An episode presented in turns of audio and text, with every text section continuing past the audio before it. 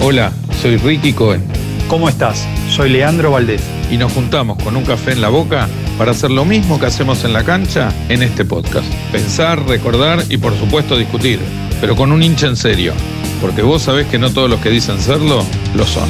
Un poco de tribuna, un poco de historia, vivencias, análisis, pero siempre con el sentimiento por boca a flor de piel. Un café en la boca, una producción de Camilo Adón.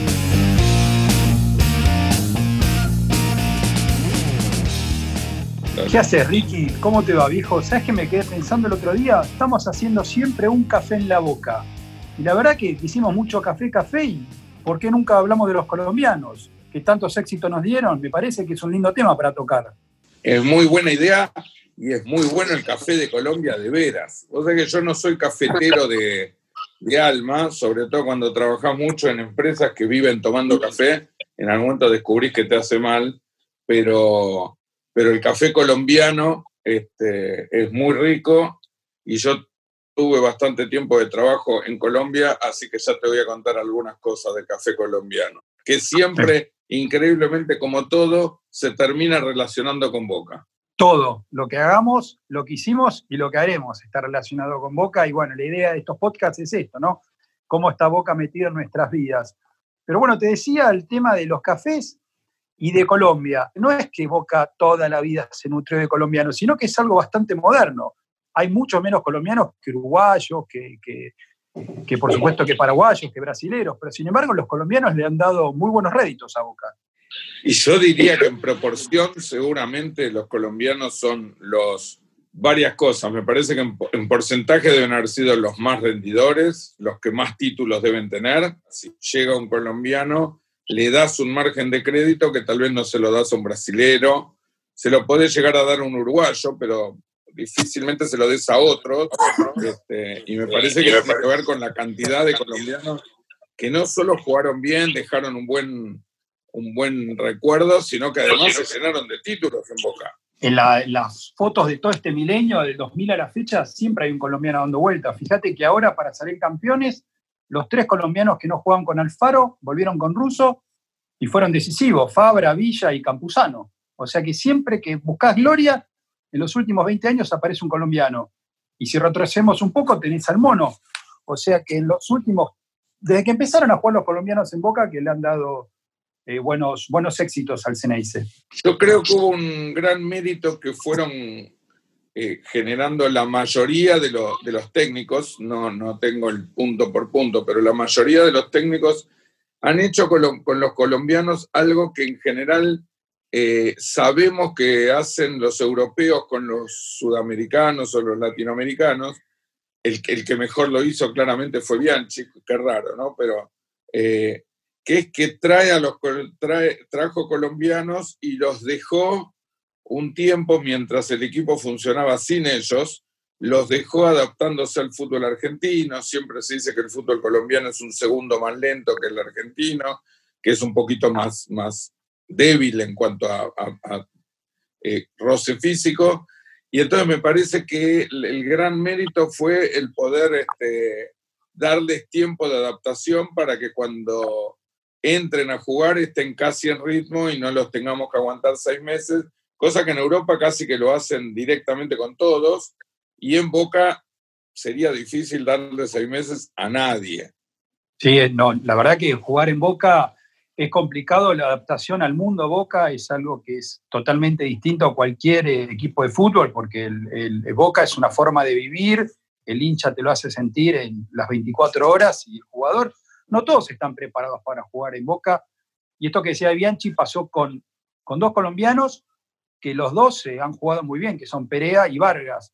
Pero si querés repasamos un poco la historia, la verdad que repasando, leyendo y releyendo, el primero que trajo colombianos a Boca fue el Pato Pastoriza, que dos colombianos llegaron a Boca en, en el ciclo de él, en el, en, el 90 en el 88, perdón, que son Perazo y el Mono, con particularidades que la verdad que, que llama la atención. Primero que los dos se nacionalizaron argentinos. Segundo, que los dos hicieron inferiores en clubes argentinos.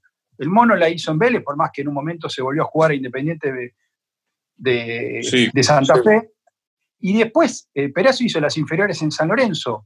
Con lo cual, eh, los dos primeros, por, por, un partido nada más, porque el primero fue Perazo, que no es casual que el primer partido sea Perazo y el segundo sea el Mono, porque el partido ese que jugó Perazo fue el último del Loco Gatti y que dio lugar al primero del Mono. Aquel 11 de septiembre del 88, el día que Armenio le gana a Boca, Perazo debuta en Boca, primer colombiano que luce la azul y oro, y en el siguiente partido Perazo vuelve a ser titular, pero ya con el Mono en el arco y Simón de Dos en cancha de River. Esos dos fueron los primeros eh, con, éxitos dispares, más allá de que juntos ganaron la Supercopa del 89, pero fue, dejaron muchas particularidades, como ser los dos de inferiores de equipos argentinos y todos los partidos que jugó eh, Perazo en Boca atajó el mono, salvo el primero. O sea que si hubo un colombiano en Boca, hubo otro en el arco para, acompañarlo, uno de nueve y uno de arquero. Me parece que la comparación o la, analogía que haces de Perazo y, Navarro Montoya, eh, a quien Perazo en su momento, cuando vino a Boca, no sé si todos sabían que era colombiano, se hablaba un poco de colombiano, pero para, para nosotros la mayoría Perazo era un jugador de San Lorenzo, que además venía de romperlo en San Lorenzo, con lo que justificaba que se lo trajera.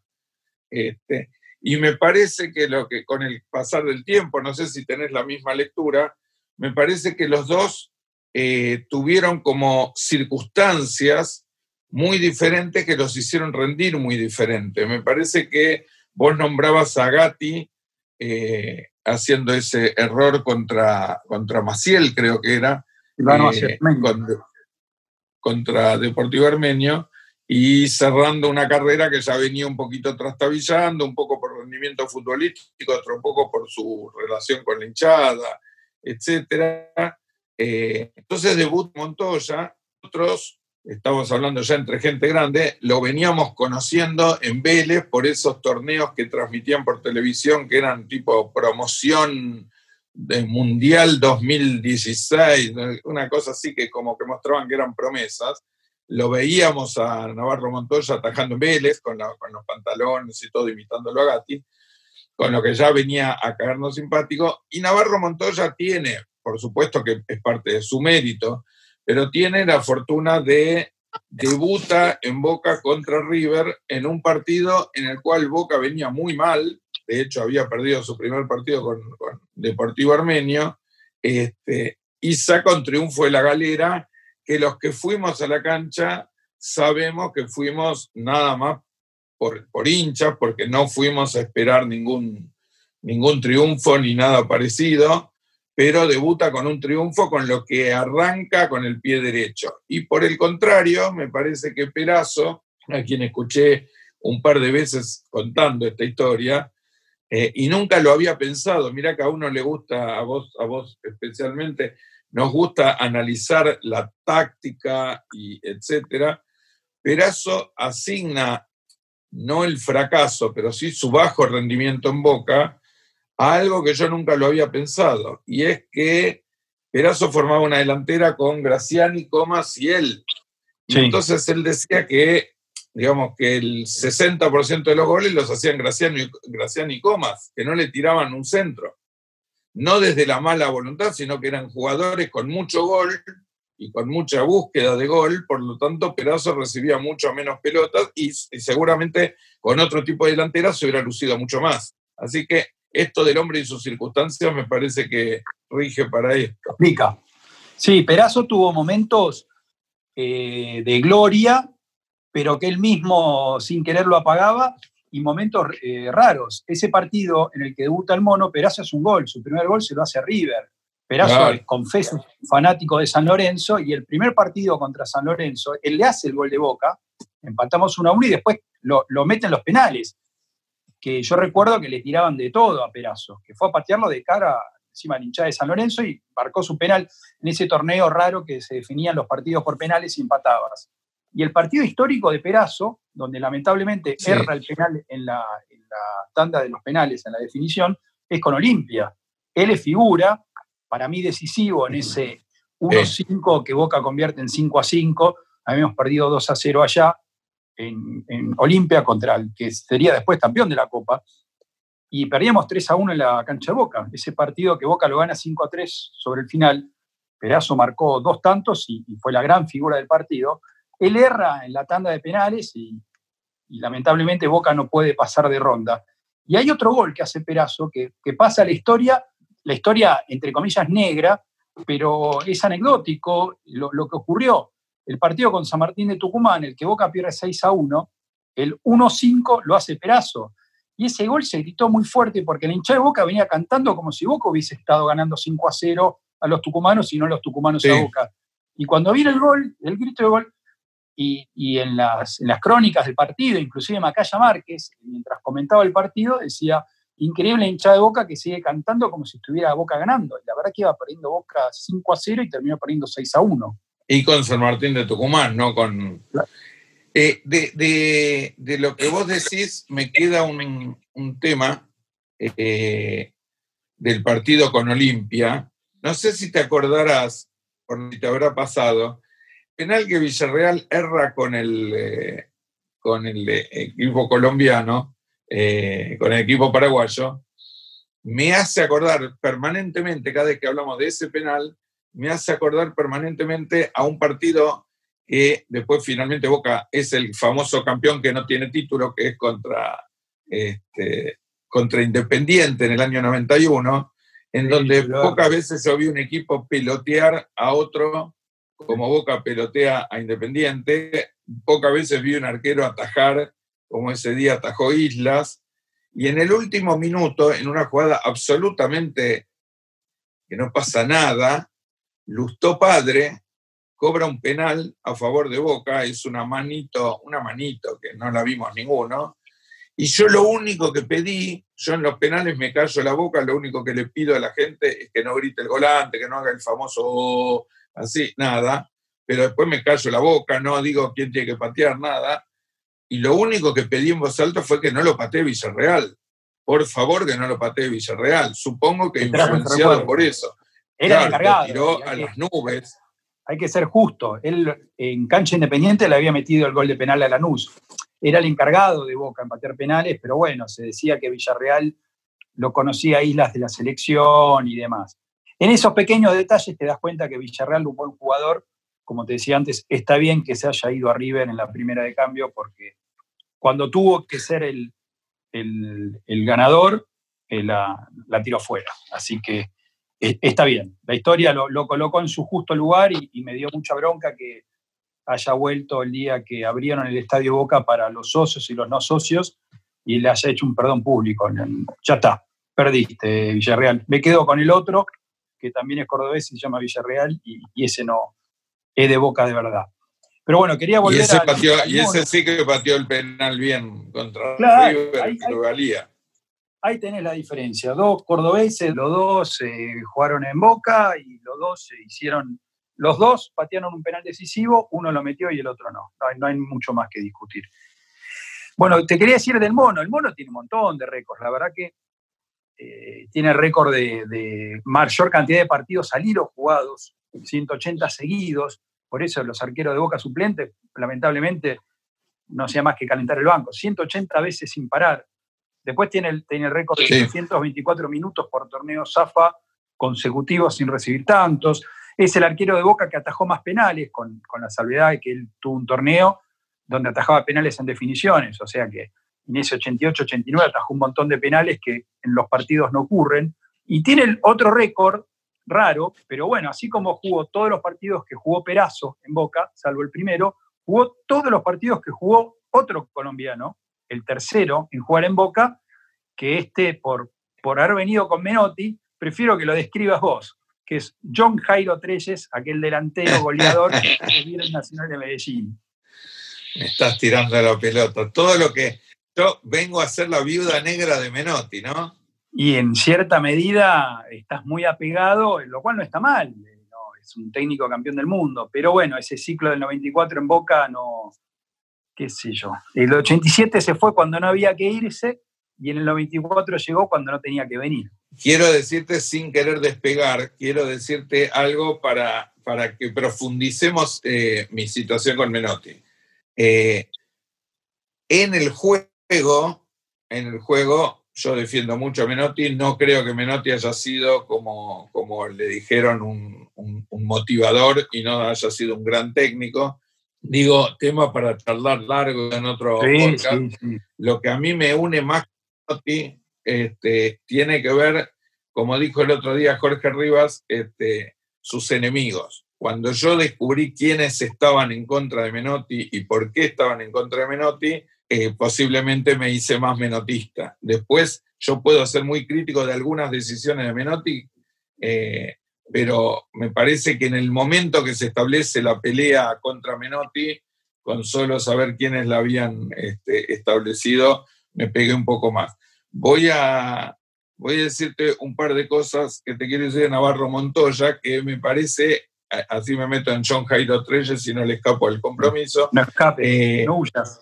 Eh, no huyo, no huyo. Eh, no, de Navarro Montoya lo que me parece es que me parecen tres cosas. Me parece que Navarro Montoya termina su ciclo en Boca por una de las tantas cosas, mira cómo vino al contragolpe sin esperarlo, pero por una de las tantas cosas en las cuales se toman decisiones totalmente arbitrarias y casi ilógicas, que es que Navarro Montoya es uno de los que se va cuando viene Bilardo, considerado como un perdedor. Navarro Montoya y cuatro jugadores más de Boca se van del viejo ciclo, considerado porque Bilardo decía que eran jugadores perdedores, que no habían ganado nada muy importante, entonces los saca de Boca. Navarro Montoya no se va de Boca por eh, mal nivel, no se va por haber perdido partidos, cometer errores graves, sino, y yo creo que claramente estaba pagando la factura de haber hecho ya declaraciones muy promenotistas, y Bilardo se lo sacó encima. Y después de Navarro Montoya, me parece que a pesar que nos podemos acordar de 50 partidos atajando bárbaro, me parece que en la historia de Boca quedó por, el, por tres penales, increíblemente por tres penales, por el penal que le ataja a Artime, que nos da la copa, que después Junta nos da la copa, no, eh, por el penal de Hernán Díaz, que el día del gol del Manteca Martínez, que él le ataja un penal a Hernán Díaz que hubiera cambiado la historia, seguramente.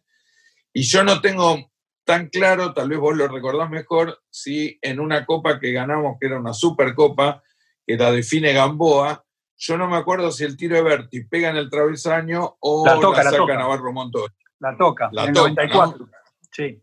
La toca y pega en el palo. Sí, porque... Bueno, creo que Navarro, Navarro Montoya se, que, se queda en la historia de Boca muy fuertemente por eso, más allá que tuvo temporadas de actuaciones brillantes, y hasta te diría que en algún, en algún momento, aún cuando se fue Independiente, se equivocó muchísimo con la, manera de gritar el gol y todo, me parece que terminó salvando la relación con la hinchada de Boca porque en esos dos o tres cosas, en los dos o tres hitos, me parece que marcó mucho la historia de Boca.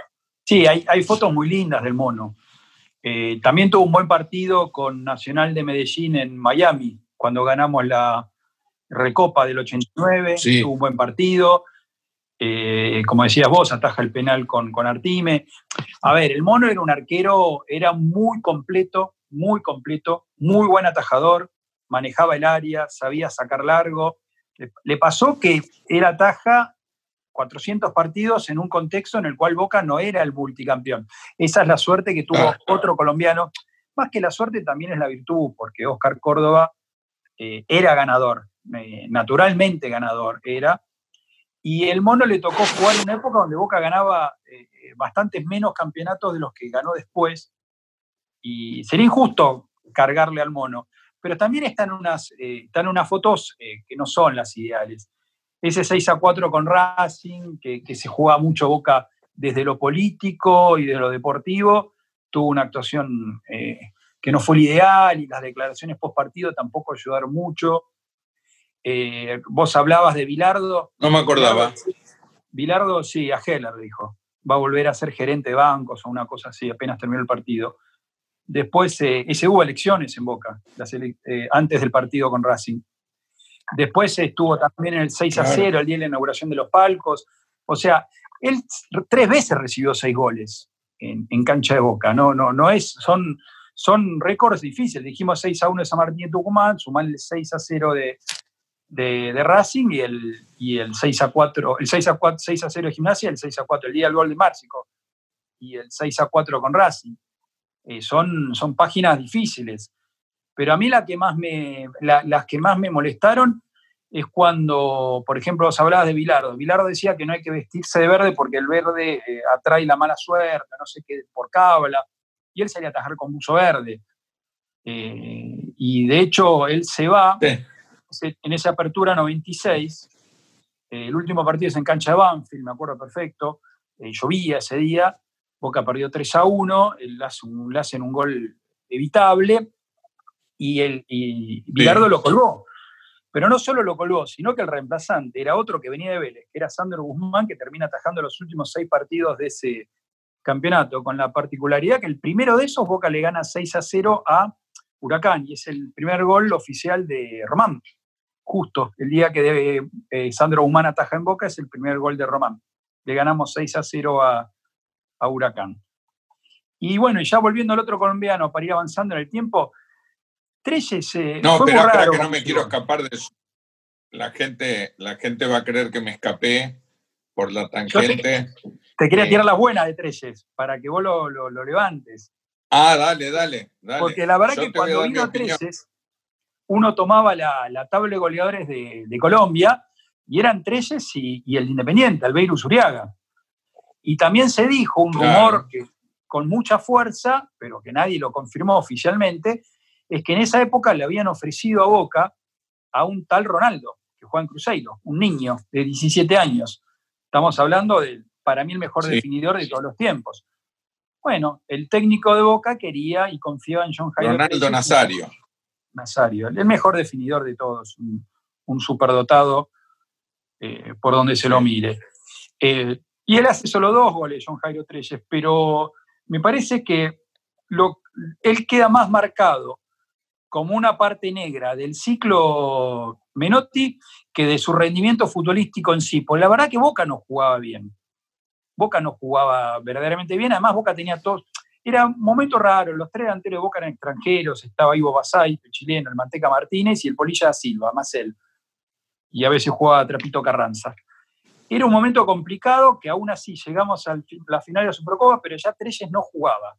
Me parece que le pesó esos seis meses que necesitas para adaptarte, le pesaron y, bueno, pasó de largo la historia.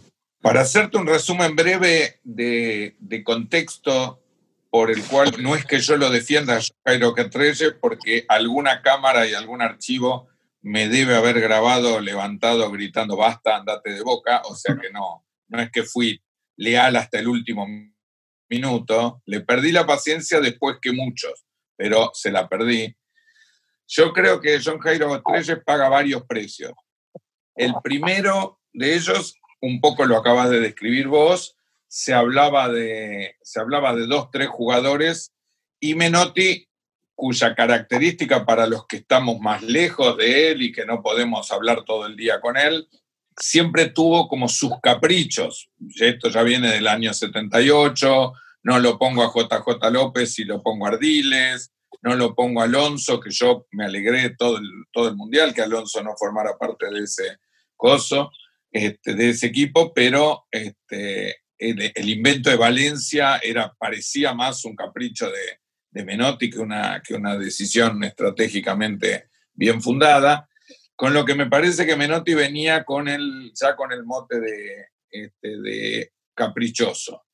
Y hasta te diría con algunos rumores establecidos por su prensa enemiga, porque yo nunca vi un técnico que tuviera tanta prensa enemiga como la Menotti, de formar parte de los pases, que los jugadores venían porque el hijo los traía. Entonces ya todo eso ayudaba poco. Después Menotti tenía el primer ciclo en Boca, que fue un ciclo que también da para charlarlo mucho, pero para mí fue el Boca más brillante, con la menor cantidad de excelentes jugadores que pasó y ese campeonato yo estoy, puedo hacer un programa entero charlando y discutiendo sobre Boca pierde ese campeonato por la prensa y en particular por un periodista que se dedicó a destruir la revolución que había traído Menotti del achique, lo había lo, lo destruyó, A tal punto que hasta es la primera vez que un juez de línea cobra un offside y el árbitro se pone la mano en el pecho, dice Marco yo. Esto tenía que ver con una presión ejercida por este periodista que se enoja mucho con las presiones, pero que él ha ejercido un poder terrible. Pero creo que la suma de todas estas cosas, y te voy a pedir que cuando termino esto, si me querés dar una respuesta y nos tomamos un vasito de agua, pero este, me parece que lo que le pasa a John Jairo Treyes es que justo lo que hablamos al principio, se lo pone a John Jairo Treyes como el gran jugador, no se le da tiempo a adaptación. John Jairo Treyes es un jugador mucho más liviano que lo que el fútbol argentino en ese momento era. Estaba Menotti, estaba el rumor de que había venido por algún negocio turbio, por lo que creo que a John Jairo Treyes se le pierde la paciencia en seis partidos cuando normalmente se le hubiera podido dar 20. El juego displicente de él hace que no parezca que a él le importaba demasiado, que la gente rumoreaba, y se fue comiendo solo. Me parece que debe haber sido un excelente jugador, se le notaba que tenía categoría. Me parece Menotti no lo cuidó bien, no supo cómo ponerlo, como hablamos de Bianchi, como hacía con, con Vargas y con Perea no lo supieron esperar bien, no lo supieron poner en el momento correcto. Y después, cuando la gente de Boca, esto es una frase tuya, que cuando la gente de Boca te odia, ya está, empezó a buscar club y yo creo que la suma de todo lo que estamos hablando, Menotti, no haberle dado tiempo de adaptación, el ciclo de Boca que no era el más brillante de todo, etcétera, se lo terminó comiendo para mí un, seguramente si lo hubieran tratado de otra manera y el técnico hubiera sido otro, yo creo que era un gran jugador. Me parece que era un gran jugador. En Boca claramente se lo comieron en seis meses. Sí, era, a ver, eh, tuvo pocas oportunidades, eh, la displicencia se le notaba en la forma de jugar, lamentablemente no, mostraba eh, esa, esa, voluntad de juego. Y, quizás haciendo estos parangones, aprovechando que estamos estudiando los colombianos, eh, vino Perazo de nueve, viene Treyes y hubo que esperar bastantes años más para que venga otro colombiano a Boca, que fue Oscar Córdoba, justamente por el hueco que dejó Navarro Montoya en el arco. Pero en el de, juego, delanteros, mucho tiempo sin colombianos delanteros de Boca, mucho tiempo, pero te diría eh, décadas después de los casos entre estos, tendríamos que saltar, pero no sé, creo que Villa es el otro delantero después de, de Perazo y de Tres. Te invito, te invito a una cosa, Leandro, te invito a que nos tomemos un minuto, repasemos si querés y seguimos con, con delanteros, con jugadores, con defensores de Boca, que seguramente entraremos en un ciclo más histórico. ¿Me das un minuto? Sí, sí, vamos a, a un sorbito de café y seguimos. Un café en la boca una producción de Camilo Adoc. Seguinos en redes y en Spotify.